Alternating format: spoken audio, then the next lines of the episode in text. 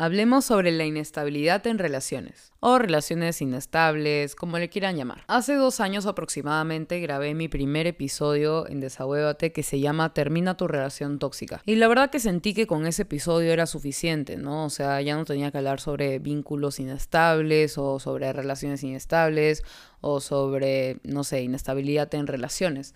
Pero debido al hecho de que siento que en estos últimos dos años he madurado, he crecido, he aprendido un montón, creo que tengo más para aportarles en este episodio. No vamos a hablar de lo mismo de lo que yo hablé en este episodio de Termina tu relación tóxica, sino que vamos a conversar más a profundidad sobre las relaciones que no mantienen un balance y que están en esta constante inestabilidad. Y bueno, básicamente eso.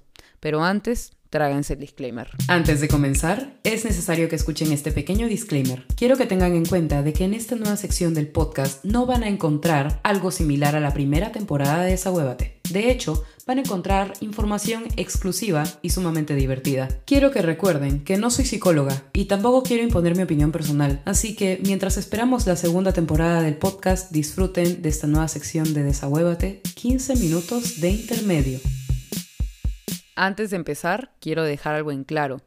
La palabra inestable no es sinónimo de negativo, tóxico, malo, insano, para nada, para nada. La palabra inestable más bien es sinónimo de variable, versátil, movible, y más bien esto no es algo malo. Para empezar, nosotros como seres humanos no podemos ser estables todo el tiempo. ¿Por qué? Porque el ser humano es inestable por naturaleza. Porque, por ejemplo, ahorita puedes estar muy triste, como de acá a dos horas puedes estar muy feliz y después de cinco horas puedes estar súper enojado. Somos seres humanos, no esperen estabilidad, eso no existe en nosotros. Y esto no solamente aplica para el lado emocional, sino también aplica para el lado físico. Por ejemplo, ahorita estás echado en tu cama, pero si en cinco minutos te dan ganas de ir al baño, vas al baño. O por ejemplo, tienes que levantarte de tu cama para ir a tus clases en la universidad. Entonces, ¿qué haces? Caminas, te cambias, te echas, te paras. Estamos en constante movimiento, somos muy variables. Entonces, ¿por qué buscamos estabilidad en muchísimos aspectos cuando nosotros de por sí somos inestables? Gracioso, ¿cierto? Pero ahora, hablemos sobre las relaciones. ¿Se imaginan las amistades, las relaciones amorosas, cuando hay vínculos entre dos personas, o sea, tú y otra persona más, ¿cómo tratan de mantener algo estable si son dos personas inestables juntas? Es muy gracioso, ¿no?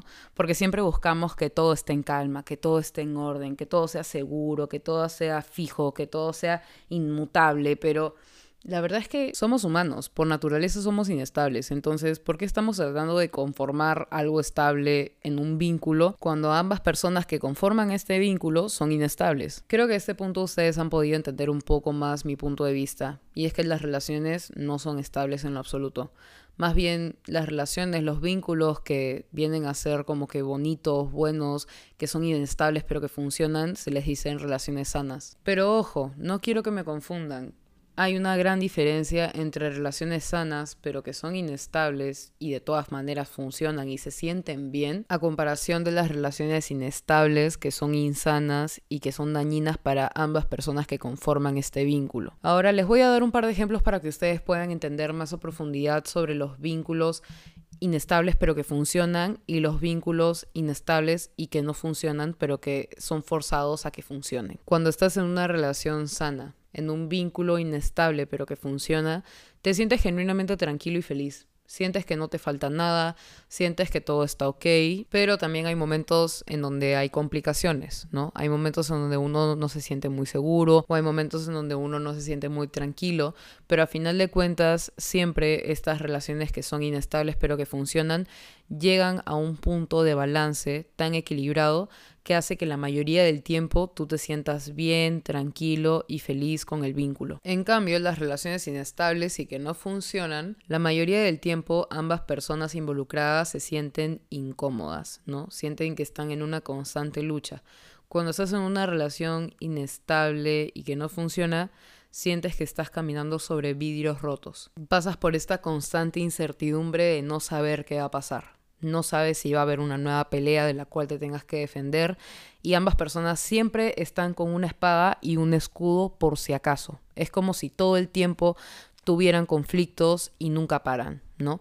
Bien es cierto que en las relaciones inestables pero que funcionan, también puede llegar a suceder esto, ¿no? Hay etapas de la relación en la que ambos están como distantes, ¿no? Pero siempre se llega a un punto de equilibrio en donde se solucionan las cosas y la mayoría del tiempo te sientes tranquilo, feliz y bien. Pero en las relaciones inestables que no funcionan, que vendrían a ser básicamente una relación tóxica, sientes que todo el tiempo hay algo que solucionar. Y por más de que ambas personas se esfuercen por llegar a, digamos, tener una cierta estabilidad dentro de lo inestable. Esto en la mayoría de veces nunca se llega a concretar porque ya se acostumbraron a esta dinámica dañina para ambos y sienten que es lo mejor que pueden hacer. Pero la verdad es que en ese tipo de situaciones lo mejor que se puede hacer es que cada uno vaya por su lado hay personas que simplemente no son compatibles, están en constante lucha de ver quién gana, quién es el mejor, quién la caga, se echan sus errores a la cara en lugar de trabajar en ellos mismos juntos como vínculo para poder superar las complicaciones entre ellos. Hace un tiempo leí una frase que siento que va de la mano con este episodio y se las voy a compartir. Cuando estás en una relación sana, sientes que cuando hay un problema son los dos contra el problema y cuando estás en una relación insana, sientes que cuando hay un problema, el problema va contra los dos. Quiero que sepan que una relación nunca se va a poder mantener lineal. Les voy a dar un ejemplo. Si ustedes tienen una mascota en casa, puede ser un perro, tú quieres a tu perro todos los días, lo amas todos los días y lo sabes, pero a lo mejor hay momentos en donde tu perro, no sé, se come algo que no debió comerse y te molestas con tu perro y sientes que lo odias pero es solamente por ese momento que pasó este tema, ¿no? De que se comió algo que no debía. Pero la mayoría del tiempo estás consciente de que lo amas, estás consciente de que el amor sigue intacto. Y más o menos eso es lo que les quiero expresar con respecto a las relaciones sanas. Las relaciones que son inestables, pero que de alguna u otra manera funcionan. Y funcionan bien, porque no se sienten mal, se sienten bien. Y cuando estás en una relación inestable, sientes que ambas personas no son capaces de mantenerse en una tranquilidad que les permita mantener una calma y tranquilidad en la relación. Sienten que están en batalla todo el tiempo, sienten que hay una guerra eh, a la cual ustedes tienen que ir todos los días y combatir y pelearse el uno con el otro. Cuando uno tiene una discusión en pareja, se debe sentir tan tranquila porque sabes que la otra persona no te va a dejar, porque la persona con la que estás te da la seguridad de que las cosas no cambian por más de que el problema esté presente. Porque claro, ustedes como relación son capaces de luchar contra el problema. Pero si es que sientes lo contrario, si estás manteniendo un vínculo que se siente a lo contrario de lo que estoy escribiendo, ten muchísimo cuidado, porque a veces estos vínculos crean una dependencia tan pero tan grande que te vuelves adicto a caminar sobre vidrios rotos. En conclusión, las relaciones inestables no son sinónimo de algo malo, de algo negativo, de algo tóxico.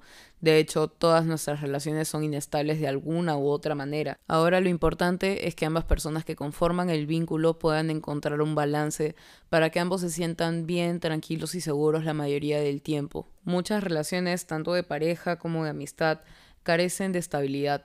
Porque, bueno, somos seres humanos, no podemos ser estables, como ya les expliqué, pero al final nos acostumbramos a esta inestabilidad, ¿no?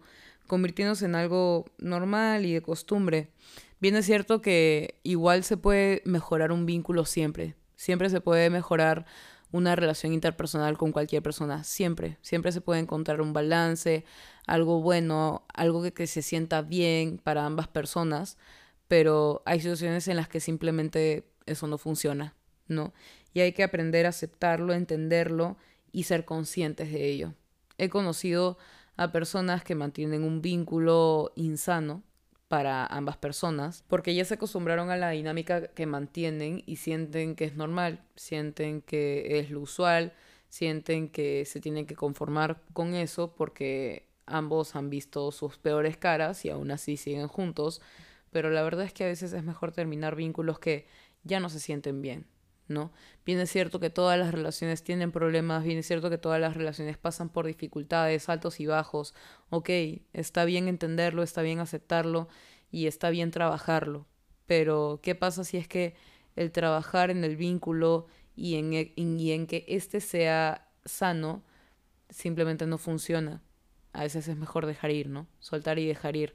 Es algo que siempre se mantiene en mi mente cuando me doy cuenta de que un vínculo en mi vida ya no me está aportando de la misma manera que antes. Quiero que sepan que todo esto contribuye al hecho de que es muy importante trabajar de manera personal y que cada una de las personas que conforman un vínculo mantenga una cierta individualidad para poder trabajar en los problemas que se presentan entre ambas personas que conforman el vínculo. Es bueno aceptar que las personas no somos estables y que por ende los vínculos estables así, así como tal, no, no existen, ¿no? Simplemente encuentran un balance en el cual las personas que están involucradas en la relación se sienten tranquilas y se sienten felices y seguras la mayoría del tiempo. Si te sientes cómodo la mayoría del tiempo en un vínculo, es porque probablemente tienes una relación sana, ¿sabes? Cuando estás en una relación insana, te das cuenta de que la mayor sensación que sientes es de incomodidad, porque las cosas nunca están bien,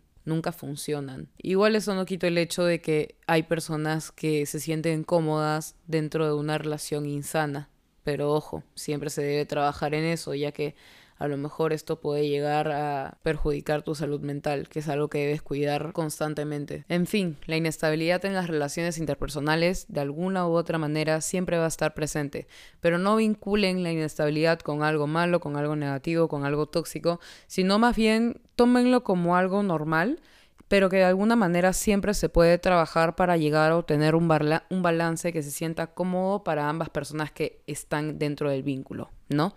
Quiero que sepan que el atravesar por, problemas en una relación, por estar en estos constantes altibajos, de alguna u otra manera siempre se pueden llegar a manejar, pero es importante que uno mismo sea muy introspectivo, que pueda analizarse y pueda trabajar en uno mismo para que esto no llegue a perjudicar a la persona con la que estás en esta relación. Puede ser de amistad, puede ser amorosa, cualquier vínculo siempre debe hallar de alguna u otra manera un balance en el que ambos se sientan cómodos la mayoría del tiempo. En fin, ahora quiero aclararles algo, ¿ok? Como para que tengan este tema 100% zanjado. En este episodio, el que yo relacione la inestabilidad como algo sano, quiero que entiendan que es desde un punto de comprensión de que el ser humano no es lineal, no actuamos como robots, o sea, tenemos sentimientos, tenemos empatía, entre otras cosas que nos hacen ser nosotros, que es parte de nuestra naturaleza.